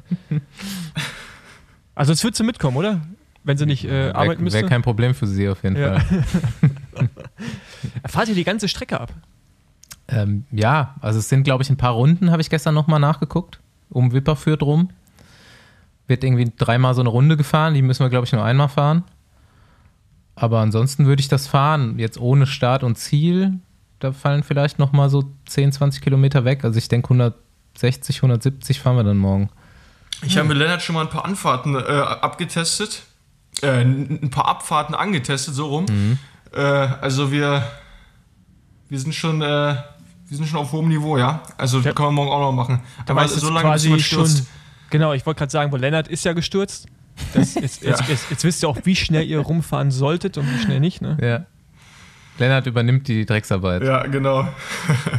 Mm, Ja, ey, ich habe mir hier noch so ein paar Besenwagen Classics rausgeschrieben für dich, weil ähm, da du schon im Besenwagen gesessen hast von Köln nach Leeds und zurück, also relativ erfahrener Besenwagenfahrer bist, ähm, wollte ich noch mal fragen, so, wie sieht es im Rennen aus? Hast du eine gute Besenwagengeschichte? Saßt du schon mal eine Weile lang drin? Nee, ich, ich saß noch nie im Besenwagen. Tatsächlich, ich bin, wenn, also bei den Klassikern, äh, wenn die mich rausgenommen haben, dann habe ich entweder abgekürzt oder, ja doch, dann habe ich eigentlich immer nur abgekürzt. Oder bin halt irgendwie dann bei einer Schlussrunde einfach ausgestiegen. Im Besenwagen saß ich noch nie, aber ich war sehr, sehr dicht dran. Bei, bei meiner letzten Rundfahrt vor Jules de Dunkerque. Da äh, bin ich am ersten Tag gestürzt und dann ein, zwei Tage mal die letzten 50 Kilometer hinterhergefahren mit dem Besenwagen hinter mir. Also war ziemlich äh, schmerzhaft, aber eingestiegen bin ich zum Glück noch nicht. Also ich weiß noch Aber- nicht, wie ein Besenwagen von innen aussieht. Letzten Tag auch nochmal attackiert davon. Äh, Ne? am, am, am vorletzten, am Vorletzten. vorletzten Tag, ja. Ja. Erstmal vorm Feld hergefahren, dann hinterm Feld hergefahren. Auf gar keinen Fall mit dem Feld mit. Nee, ja, ja, ich, ich- bin erst äh, vorne mitgefahren und dann hat der Gogel mir erstmal beigebracht, was eine Relaisstation ist. Äh, bin ich dann genau die ersten 120 vorne rumgefahren, dann ist Gogel irgendwann nach vorne gebridged und ja, dann bin ich, ich glaube, 15, 20 Kilometer für ihn Vollgas gefahren und dann war Ende mit Relaisstation.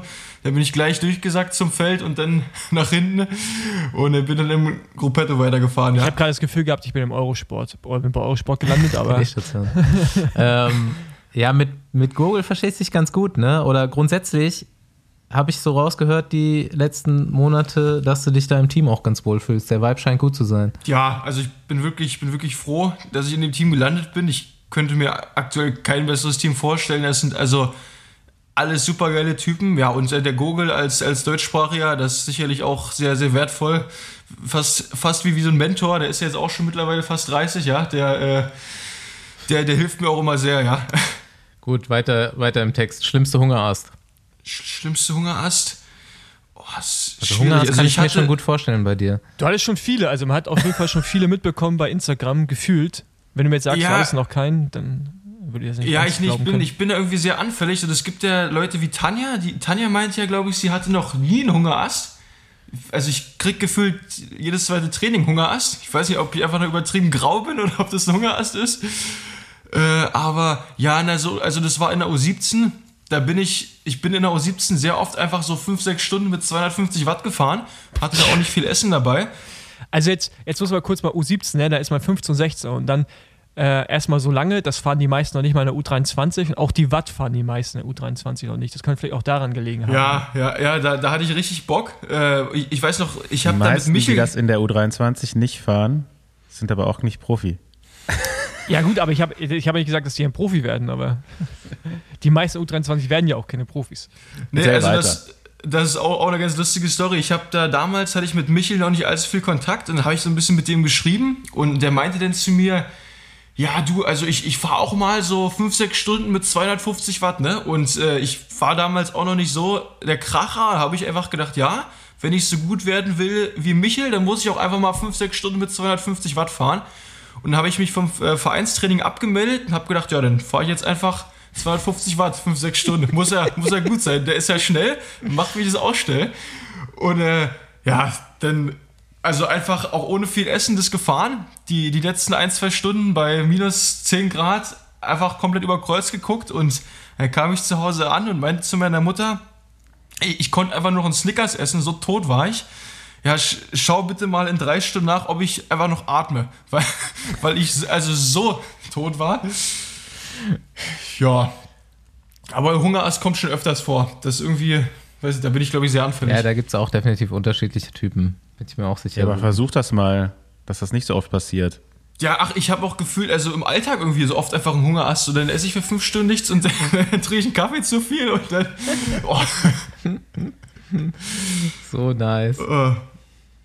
Okay, wir dürfen das ja mittlerweile, ah, wir dürfen das eigentlich schon immer fragen, aber mh, schlimmste Kater. Schlimmste, oh, schlimmste Kater. Also den schlimmsten Kater, den hatte ich mit euch. Ich wollte noch, ich wollte noch danach fragen, aber gut, dass das auch dabei rauskommt. Mit uns, aber nicht wegen uns. Ich habe auch noch ein Foto, glaube ich, vom Tag danach morgens, wie du in Boxershorts äh, mit dieser Handkaffeemühle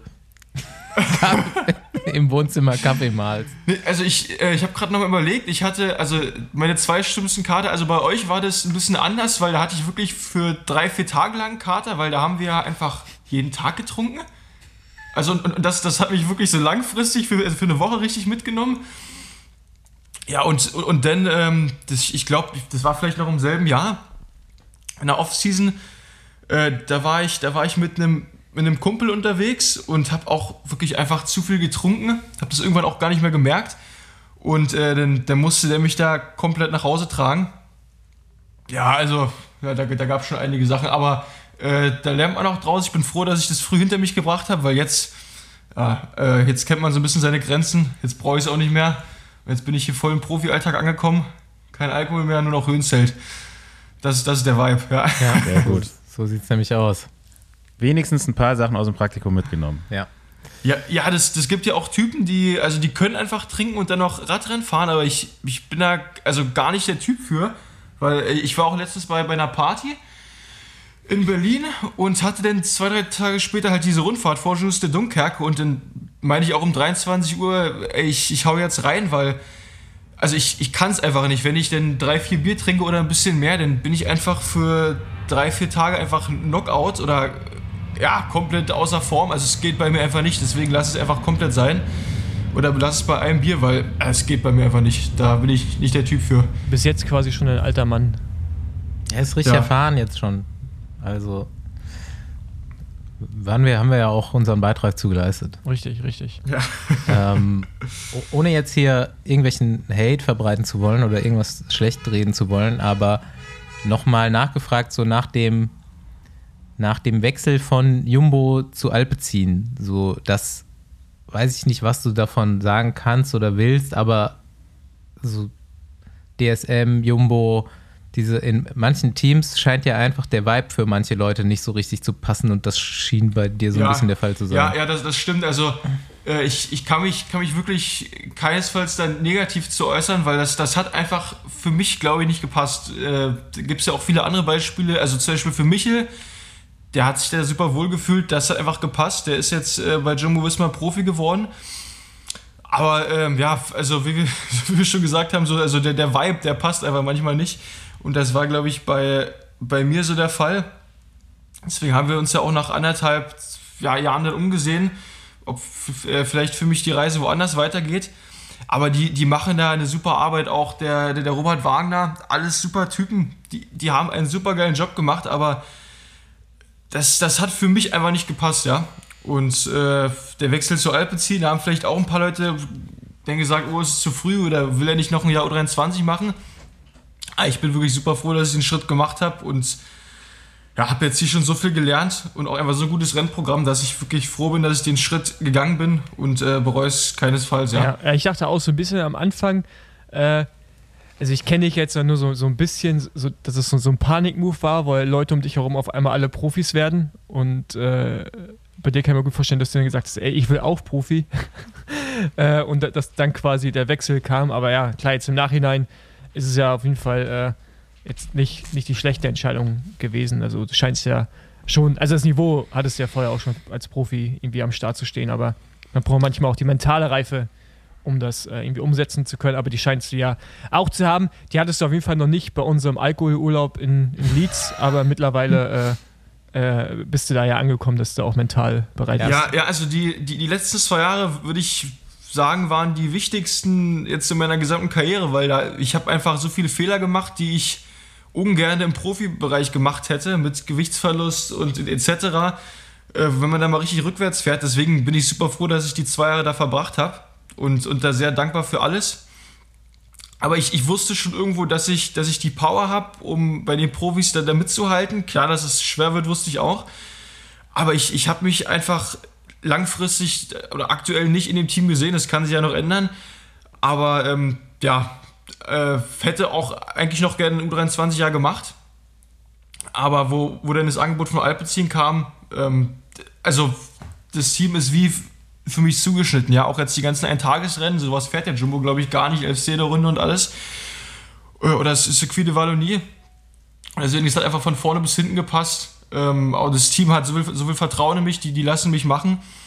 Und äh, ich bin wirklich einfach also super, super happy, dass es geklappt hat und äh, ja, dass ich jetzt da bin, wo ich, wo ich aktuell bin, ja. Sehr gut. Ja, wollen wir nochmal drauf eingehen? So, diese- der, der Alkoholurlaub in Yorkshire, der war ja auch definitiv komplett Off-Season, weil äh, Ja, ja, klar. du, ja, warst, du warst definitiv leider raus aus medizinischen Gründen. Und äh, das ist auch so ein Thema, man könnte eigentlich noch mal kurz darüber reden auch, weil gerade für mich auch ein Problem. Nicht ganz so Ja, schlimm, ja, wie, ja. Das- nicht das ganz so schlimm wie für Ballerstedt, aber damals waren, war so ein Sitzproblem eskaliert.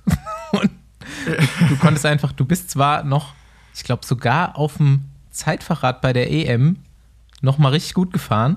Ich weiß nicht, was bist du da noch geworden?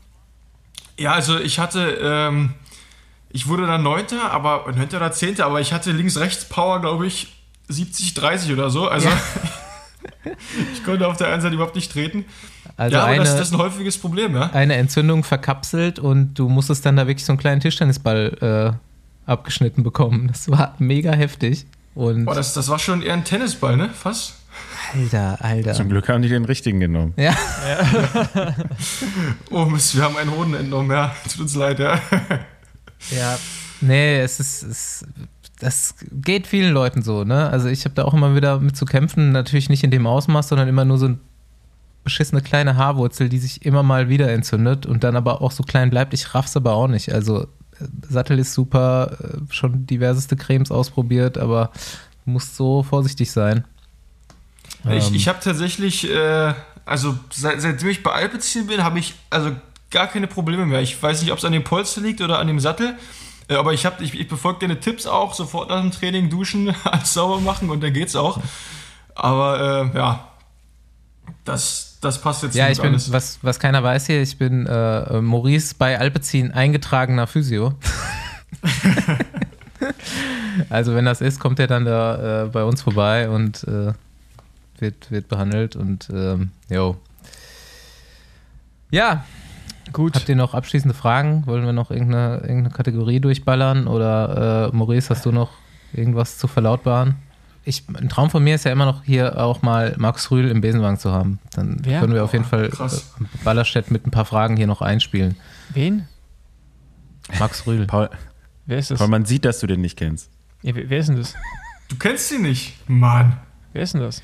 Wenn Äh, irgendjemand unserer. Hörer Markus Rühl kennt, Schick Paul mal eine E-Mail. Erklärt mich doch mal auf, Leute. Ich glaube, es ist einer der so erfolgreichsten Bodybuild, deutschen Bodybuilder, die Ja. so gegeben so hat. 90er Jahre, 2000er, einer der Nee, Alter, ich glaub- größten Ich glaube, Bodybuilder. das, glaub, das muss so ein Köln-Ding sein. Dass ihr in Köln den kennt, ist mir Nee, natürlich jetzt auch nee, irgendwie nee. auch klar. So, also so. Max Rühl kommt so aus der Darmstädter Gegend, glaube ich. Ja, aber Köln ist für mich so eine Bodybuilder-Stadt. Ja? Also Was? mit Köln, mit Köln assoziiere ich auch ganz viele Sonnenbänke und sowas. Das ist so für mich jetzt nicht Mit verwunderlich. Berlin dass- nicht? Nee, also, Nee, also ich, ich verfolge ja so ein bisschen die, die Bodybuilding-Szene. Das ist auch, glaube, in meinem zweiten Leben wäre ich nur Bodybuilder oder wenn es mit Radsport nichts geworden wäre. Äh, das spielt kenn sich eigentlich eher in Berlin ab, ja? Also, Ja, aber nein, aber so in meinem Kopf, weißt du, dann irgendwie keine Ahnung, mit Manta Manta war Ruhrgebiet, dann ist das nah an Köln und Manta Manta ist für mich so irgendwie so Sonnenbank, Atzen, äh, äh, also ist so eine Nee, Paul, da Assoziationskette im sind, Kopf. falsche, da sind Ja. falsche Ketten entstanden bei Nee, dir. nee, ich finde die, ich find die gut. Auf jeden Fall, ich habe richtig Hunger. Äh, ich, auf jeden Fall auch. Nee, warte mal, ich, ich bin hätte hier nochmal, also wenn wir jetzt hier schon mal so einen Jungprofi haben, dann will ich natürlich mal so ein bisschen vorausschauend auch äh, nochmal mit ihm äh, gehen. Und was denkst du jetzt so zum Beispiel, wel, also mir ist schon ein bisschen klar, in welche Richtung Fahrertyp es bei dir geht, aber wie schätzt du das selbst so ein? ja, also ich, ich, ich denke, Richtung Bergfahrer könnte passen. Nee, äh, ja, ich habe so ein bisschen das Problem, wie viele andere. Äh, ich kann alles gut aktuell, aber ich habe jetzt nicht so ein Ding, wo ich so richtig krass bin. Ich bin gut im Zeitfahren, kann im Sprint auch nochmal gut reinhalten. Komm vielleicht immer über einen oder anderen Hügel mit rüber, aber ähm, ja, ich, ich denke, das, das werden, werden die nächsten Jahre zeigen. Ähm, ich glaube, ich brauche noch ein, zwei Jahre, bis ich wirklich äh, so, ein, so ein richtiges Top-Niveau habe. Äh, aktuell probiere ich einfach wirklich einen guten Job fürs Team zu machen und um mich, mich gut zu entwickeln. Ja, also ich, ich denke mal, also fürs Zeitfahren muss ich auch noch ganz klar stärker werden für, für alle Sorten von Rennen, aber ja, Zeitfahren, Klassiker, das ist, glaube ich, schon was, wo ich mich sehe und wo ich vielleicht auch in ein paar Jahren äh, mal ein paar Ergebnisse einfahren kann. Und so sieht es das Team mich auch, glaube ich, dass, ja, also Richtung Zeitfahren, Richtung Klassiker und so werde ich auch aktuell trainiert. Das, das ist, glaube ich, so, das könnte mein Ding sein, ja. Hast du da ein spezielles Rennen im Kopf, was du irgendwann mal gut fahren willst? Also es gibt ja, gibt's ja gerade bei den Klassiker-Leuten immer so ein, ein Rennen, was sie sagen, okay, das will ich unbedingt, das ist mein Rennen. Ein paar bist ja jetzt auch dieses Jahr schon gefahren, ne? Und bei der U19 bist du zum Beispiel auch zumindest schon mal Roubaix gefahren, wenn ich das so recht im Kopf habe, Ja, oder? Ja, ja. Ja, ich, ich bin ja schon ein paar Klassiker gefahren, also oder ein paar, paar sehr geile Rennen wie Omlopet, Newsblatt, Körne, Brüssel, Körne und, und Gent-Wevelgem. Das sind, oder also Roubaix noch nicht, aber das sind alles super Rennen. Und vor allem, weil du auch so viele Rennen fährst, würde ich, würde ich da jetzt gar nicht so ein spezielles Rennen rauspicken, sondern da würde ich bei allen Rennen gerne vorne reinfahren, ja. Ja, du hast letztens dir ähm, die eine Minute Challenge mit Rick geliefert, der das gar nicht vorhatte, aber du hast es einfach übernommen. Erzähl das bitte kurz, weil die Leute hören immer sehr gern Wattzahlen. Ja, aber bei, bei mir, ich, ich, wie gesagt, ich habe gerade richtig Form. Da fallen gerade die Rekorde auch äh, jede Woche neu, ja. Rick hat irgendwie gepostet, dass er, weiß ich, der ist irgendwie so eine Minute, eine Minute mit 840 Watt gefahren. Und da hatte ich aus Zufall zwei Tage später auch äh, ein Minuten All-Outs drauf. Und da habe ich gedacht, weiß ich nicht, nehme ich mal so ein bisschen die Leute mit. Und dann haben ich und mein Kumpel, ja, sind wir einfach komplett, ja, geisteskrank äh, ein Minuten All-Outs gefahren, haben uns da gegenseitig motiviert. Mein, mein Kumpel Moritz, der ist Ruderer, der will auch nochmal irgendwann Profiradsportler werden. Also da kommst du vielleicht ins Spiel, Basti, da, da musst du ihn auch nochmal. Du bist Ich muss die Leute aus, aus den anderen Kategorien holen. Ja, du bist der Experte für Quereinsteiger. Nee, und dann, äh, Ja, was, was bin ich da gefahren? Eine Minute 850, irgendwie sowas? Im, äh, das sah auch flach aus, halbwegs. Ja, das war so, so 2-3% ansteigen, genau. War jetzt nicht komplett flach, aber so, so halbwegs, ja. Ja, ja. Okay. Stabil. Ist okay. so ist okay, ja. Ich Ja. frage mich, was so ein, was so ein Mathieu van der Poel fährt. Der kann da bestimmt 950 oder so rausballern. Ich würde sagen, der fährt unter 800, aber zwei Minuten. Ja, und, Ja, ja, und, ja. und nochmal mit 30 Sekunden später und so. Also ich glaube, bei dem ist halt auch das Reproduzieren von diesen Wattzahlen immer wieder einfach da. Ja, ja, das ist ja auch, das Ding, das kann ich ja auch nochmal sagen. Und zwar als mein erstes Trainingslager oder die ersten zwei Trainingslager für äh, oder bei Alpecin gefahren bin, da habe ich auch so gedacht, boah, von den Werten her, da bin ich ja eigentlich ganz vorne mit dabei. Aber so ein, so ein Drieste Bond oder, oder Tim Melier, Jasper Philipsen, die, die fahren halt einfach ihre Bestwerte auch noch nach fünf Stunden Radrennen. Und da kann ich aktuell noch gar nicht dran denken. Und das ist halt auch so Sachen, ja, also einfach nach fünf Stunden nochmal drei Minuten mit 550 rausballern können. Äh, da brauchst du, glaube ich, auch ein paar Jahre. Oder wie, wie war das bei, bei dir, Paul? Da- also, Da musst du vor allem noch mal richtig essen lernen. Ja, Essen. ja, ja, ja. Ja, gut, aber ja, Essen und dann halt, klar, das ist irgendwie Rennspeeds und sowas, ne? Also das kommt, glaube ich, schon auch so ein bisschen, also, keine Ahnung, Alter, früher, wir hatten gar nicht so eine Science hinter dem Training. Da, da, entweder du konntest es halt oder kannst es nicht mehr, weil du kannst ja wirklich auch dahin trainieren. Äh, aber das sind natürlich schon so mehrere Komponenten. Aber das ist ja auch immer das Ding, ne? wenn Leute dann sagen, Alter, ich habe solche krassen Wattwerte, warum werde ich nicht eigentlich irgendwie Profi oder so? Dann ist es halt einfach nur, jo, also ich meine, das Rad, die rennentscheidende Situation ist meist am Ende vom Radrennen, nicht in der ersten Stunde. Und das ist halt nochmal ein Riesenunterschied. Aber äh, jetzt in deinem Fall bist du ja auf jeden Fall auf einem guten Weg dahin. Und irgendwann kommt dann halt auch die Stärke, dass man das im Ende fahren kann. Also ich meine, das ist ja auch so ein Entwicklungsding. Es gibt jetzt nicht so viele junge Rennfahrer, die direkt hochkommen und es komplett zerschmettern. Ne? Also auch weil man das Gefühl hat, dass es so viele sind, aber es, an, am Ende sind das jetzt auch nicht 30 Leute, sondern irgendwie dann ist halt eine Hand. Weißt du? Und jedes Jahr werden keine Ahnung, wie viele Leute Profis. Von daher ähm, finde ich. Noch äh, nicht mal eine Hand. oder noch- oder Sind vielleicht weniger. noch, noch nicht mal eine Hand voll. Von daher äh, hat das, glaube ich, auch noch Zeit. Ja. Ja, das muss man sich auch manchmal, glaube ich, so ein bisschen vor Augen halten, dass äh, man guckt dann immer auf die zwei, drei Leute, die direkt mit 19 Jahren, 20 Jahren, wie so ein Magnus Sheffield oder so, alles abschießen oder ein Remco. Aber das, das kriegt halt einfach nicht jeder hin, ja. Also manche brauchen halt einfach nochmal drei, vier Jahre länger, um auf so einem Niveau zu fahren, ja. Hast du recht. Ja, ich bin gespannt. Also ich habe da auf jeden Fall gar keine Zweifel, dass du das irgendwann, dass du da irgendwann ganz vorne mitfährst. Ja, Das, und äh, man, muss, man muss auch sagen, was ich so irgendwie gesehen habe über die letzten Jahre und auch früher war es ja schon so, Leute, die, wenn sie Profis werden, in der Lage sind, einfach schon Rad, Radrennen mitzufahren, also so in einer gewissen Situation mitzugestalten, ein Team, haben in der Regel meistens schon gute Voraussetzungen, um dann selber auch Tourprofis zu werden, also sich da lange zu halten. Wenn du aber früh schon am Struggeln bist und eigentlich auch nie in Erscheinung trittst, weil manchmal sieht man ja, man braucht kein Ergebnis, aber wenn du Leute halt im Rennen einfach siehst, so im Fernsehen, weißt du, Spitzengruppen, bestimmten Aktionen vertreten, ich glaube, dann äh, hat man schon einen ganz guten, äh, ganz guten Weg eingeschlagen. Von daher äh, können wir, glaube ich, optimistisch sein, dass du irgendwann auch deine drei Minuten mit 550 Watt, weiß ich, wie viel Watt da fährst am Ende vom Radrennen. Brauchst du ja vielleicht noch zwei Jahre, aber ist auch in Ordnung. Ja, hat, hat seine Zeit. Alright. Gut. Dann vielen Dank, dass du äh, früh für uns aus dem Höhenzelt rausgekommen bist, aus deiner Höhle. Und äh, wir sehen uns morgen. Genau, und wir Ich sehen uns. mich. Wir sehen uns und hören uns äh, nächste Woche dann wieder. Ah ja, genau. Das Besenwagen-Kit ist übrigens erhältlich, wer es noch nicht mitbekommen Es hat. hat mir gerade ein Radprofi schon geschrieben, dass er das richtig geil findet. Ja. Dass ich wohl mal Trikottausch machen. Genau, also für Radprofis, die gerne Teil des Wer war das? Team- Nibali? Ja.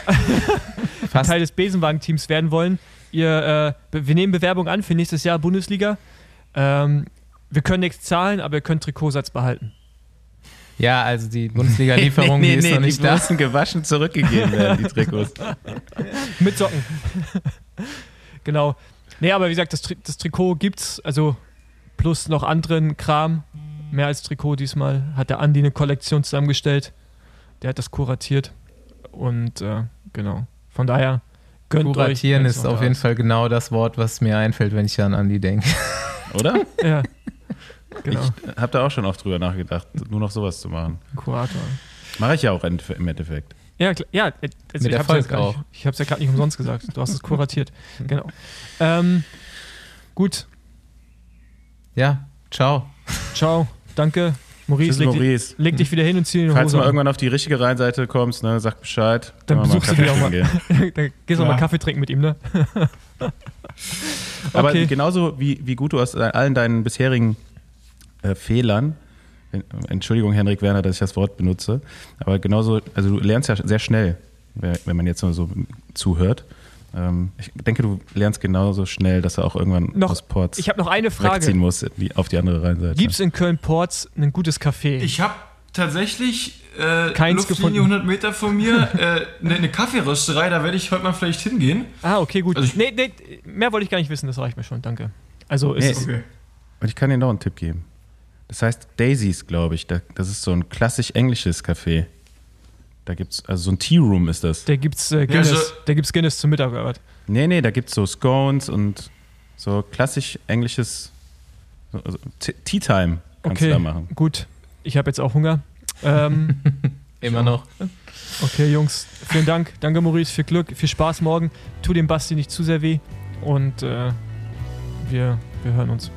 Tschüss. Ja, ich, äh, äh. ich brauche dann auch das Zelt nachher. Bis dann. Ciao. Ciao. Ciao. Du brauchst, du brauchst das andere, das andere Zelt. Mit mehr, Mit mehr, Sauerstoff. Das kann man doch 100 drin. Pro einstellen. Einfach den Generator auf umdrehen. Reverse. Reverse Höhenzelt. Tiefenzelt.